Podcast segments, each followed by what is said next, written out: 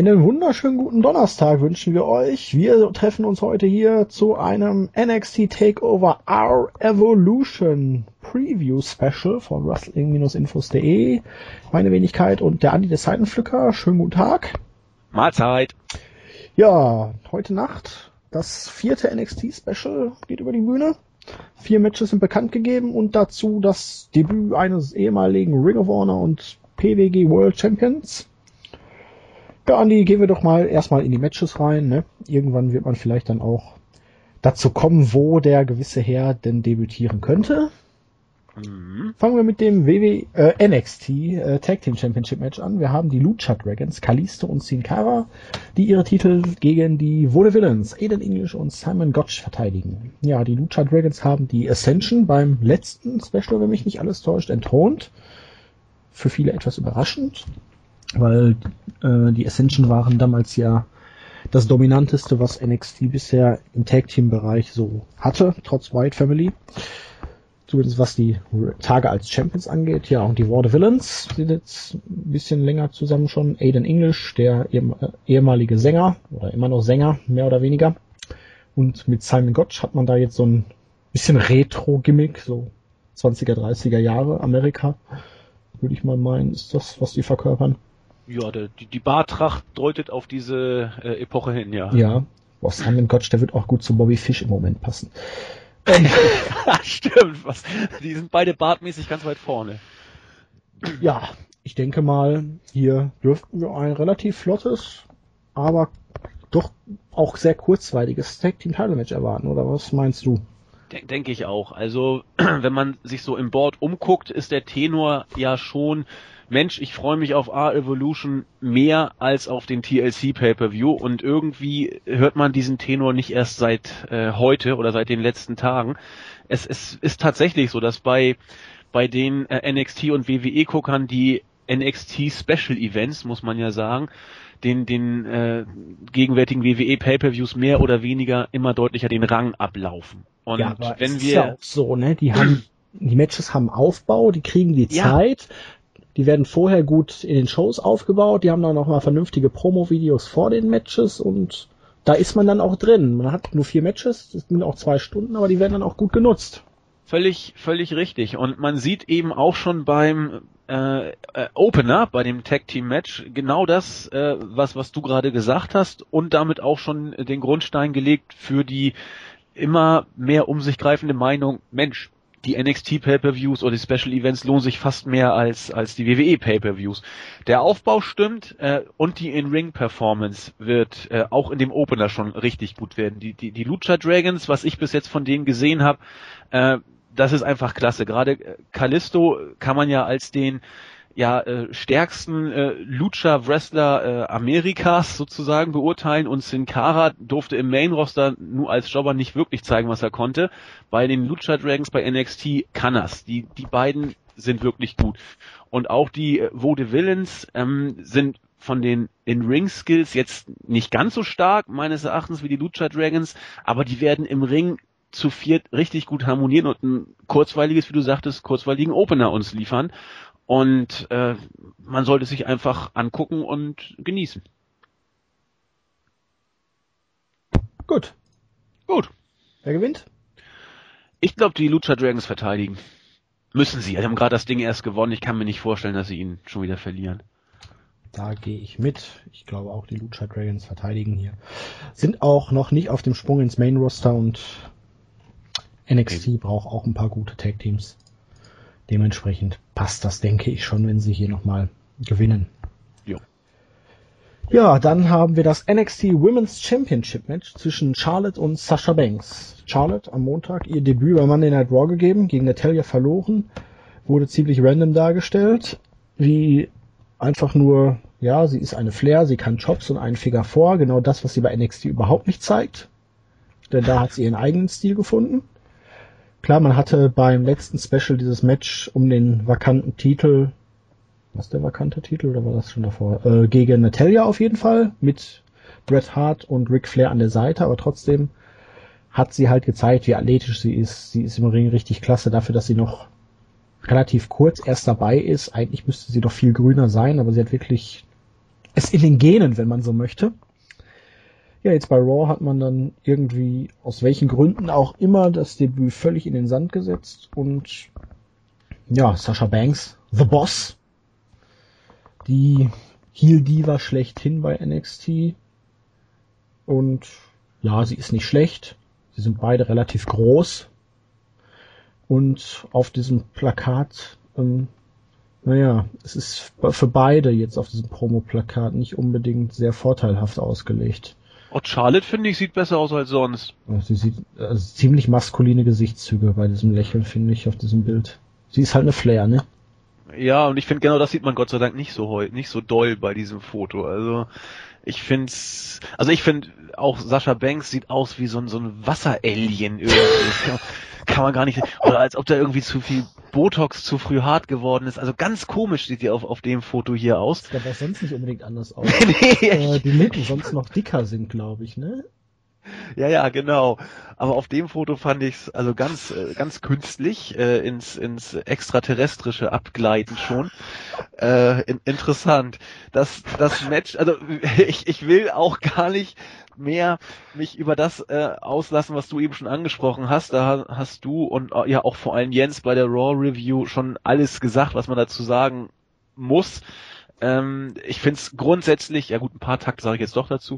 Ich finde, weil jetzt habe ich auch doch ein bisschen wieder in Rage getüdelt. Lass ruhig, lass. Ich, ich finde es grundsätzlich total dusselig, wenn man einen Wrestler vom, von einer Liga in die andere bringt und den Stil komplett umstellen meint zu, zu müssen. Vor allem dann, wenn man eine Diva wie Charlotte, die bei NXT unzweifelhaft ihren eigenen Stil hat, der auch alles andere als schlecht ist, äh, als eine billige Kopie ihres Vaters darzustellen. Das ist, äh, also unabhängig davon, wie man jetzt ihr Debüt gestaltet hätte, wäre das schon eine, eine Degradierung auf den Status der Tochter einer Legende gewesen, der jedem äh, autarken Wrestler oder Wrestlerin nicht gut tut. Dass man dann aber jetzt auch noch sie gegen Natalia äh, random, wie du sagtest, sang- und klanglos hat verlieren lassen, äh, schlägt dem fast sozusagen dem, dem Boden aus. Das als Promoarbeit für dieses Special.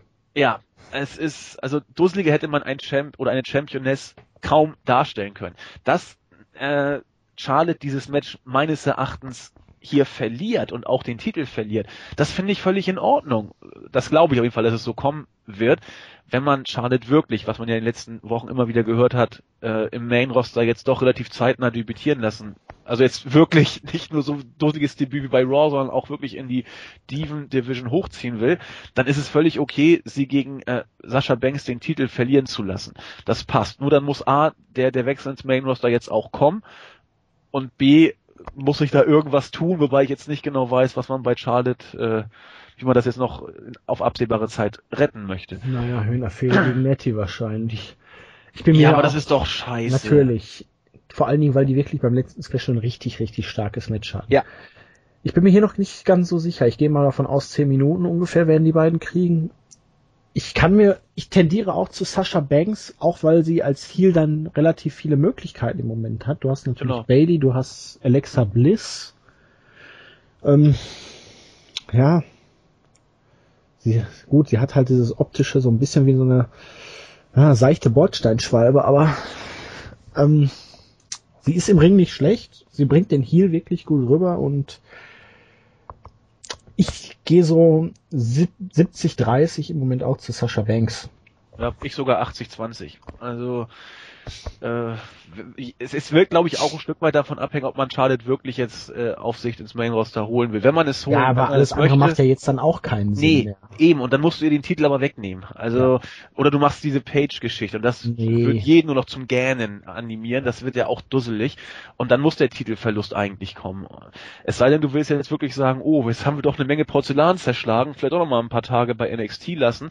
Aber auch das wäre doch Dreck. Also eigentlich muss man sie jetzt hochziehen, dann, dann wird sie den Titel auch verlieren. Und wie du schon sagtest, Sascha Banks als, als Heel Championess, das kann auch gut funktionieren bei NXT.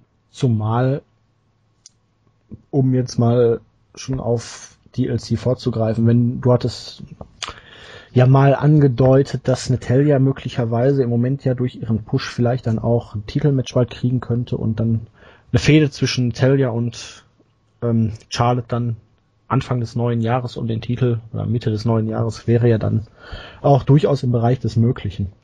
Hätte man, genau, also hätte man äh, Charlotte bei Raw nicht so dusselig dargestellt, sondern sie gewinnen lassen, so wie Jens ja auch äh, vorgestern schon sagte, gegen irgend, was ich gegen Cameron, gegen, gegen, was ich, wie die da alle heißen, Eva Marie. Fox, Eva Marie oder Emma oder irgendein, es wäre mir doch so, irgendeine, wäre doch so egal gewesen. Dann hättest du in Sachen Charlotte wirklich alles richtig gemacht. Alles.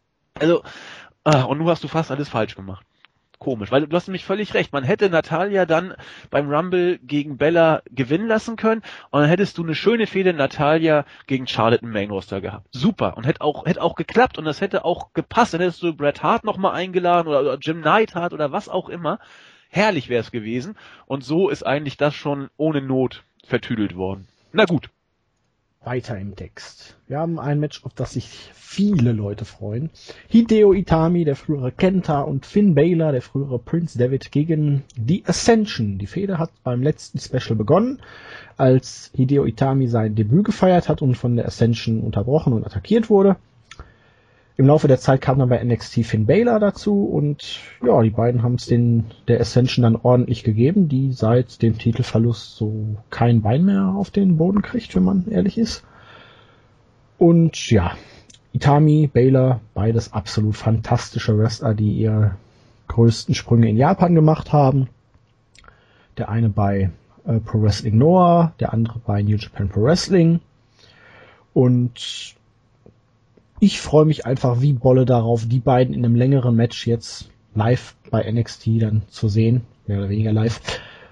Und ja, dürfte auch eine klare Sache sein. Die Ascension steht kurz vor Main Roster Debüt mal wieder. Und ich glaube einfach, die Fans gehen hier so steil auf Itami und Baylor und gut aufgebaute Fehde. Hat Hand und Fuß. Gipfelt jetzt in diesem Tag Team Match. Perfekt. Finde ich auch. Ich war zu Anfang ein bisschen skeptisch, dass man diese beiden Indie-Legenden, will ich fast mal sagen, Itami und Baylor, äh, in ein Tag-Team gegen die Ascension steckt. Ich dachte, man müsste sie als Singles-Wrestler eigentlich NXT durchflügen lassen. Aber je länger ich dann darüber nachgedacht habe, ich finde das eigentlich gut. Ich finde das richtig gut, weil ähm, man hat mit der Ascension eigentlich genau die richtigen Aufbaugegner aus genau den Gründen, die du auch schon gesagt hattest. Die sind jetzt, also man kann es nicht mehr lange aufschieben, glaube ich. Die müssen jetzt ins Main Roster, weil da gehen langsam auch die Tag Teams wirklich aus. Ähm, und dann kann man sie ohne Not, äh, kann man sie dann gegen Itami und, und Baylor sozusagen äh, verfrühstücken. Und äh, die beiden können zeigen, was sie, was sie drauf haben äh, ohne, sag ich mal, an die Grenzen gehen zu müssen. Dass sie quasi noch im, im, im Nichtschwimmerbecken, das haben die beide überhaupt nicht nötig, das müssen wir auch nicht sagen, aber dass sie eben noch äh, dadurch die Chance kriegen, entweder bei NXT oder später im Main Roster noch diese berühmte Schippe drauf zu packen. Und von daher finde ich die Idee mit dem Tag-Team äh, immer besser, je länger ich drüber nachdenke. Das Match selber wird, wird ganz große Klasse werden, weil die Ascension nicht mehr so heiß sind, wie sie mal waren beileibe nicht mehr, aber äh, für besagte äh, Worker, Itami und Baylor, die die äh, idealen Gegner im Ring sein werden, um bei beiden das Können abzurufen. Das wird passen, das Match wird klasse werden und ich freue mich einfach nur auf, auf das äh, Special Event Debüt der beiden. Und sie werden gewinnen, oder? Ja, sicher. Also klar. Ganz klar. Tja, und dann haben wir noch den Main Event, das NXT Championship Match. Adrian Neville verteidigt seinen Titel gegen Sami Zayn. Die ganze Sache ist relativ leicht erzählt. Adrian Neville hat sich den Titel vor geraumer Zeit geholt. Sami Zayn in seiner ganzen NXT-Karriere stand immer wieder kurz vor dem großen Wurf und hat dann doch in dem entscheidenden Match dann doch wieder verloren. Beim letzten es ging mit diese ganzen Sachen mit Cesaro damals los, wo er dann auch immer die entscheidenden Matches verloren hat. Es gipfelte dann beim letzten Special, wo in einem Four-Way Sami Zayn kurz vorm Sieg war und dann Adrian Neville den Sieg abgestaubt hat und dann mehr oder weniger leicht heel geturnt ist, weil er meinte, dass Zayn einfach nicht das nötige Zeug hat, um dann wirklich ganz, ganz oben mitzuspielen und endgültig den Durchbruch zu schaffen. Sami Zayn hat danach auch ein paar Matches verloren, hat sich dann wieder rangekämpft mit einer Siegesserie, sich dieses Titelmatch verdient und jetzt ist halt die Frage, kann Sami Zayn sich endlich diesen großen Sieg holen, diesen großen Titel? Diese Sache ist jetzt ungefähr ein Jahr, wenn nicht sogar noch länger aufgebaut worden. Man hat immer gesagt, ja, hätte, eigentlich hätte er jetzt den Sieg gebraucht, aber jetzt braucht er ihn wirklich, weil jetzt kannst du ihn nicht mehr verlieren lassen.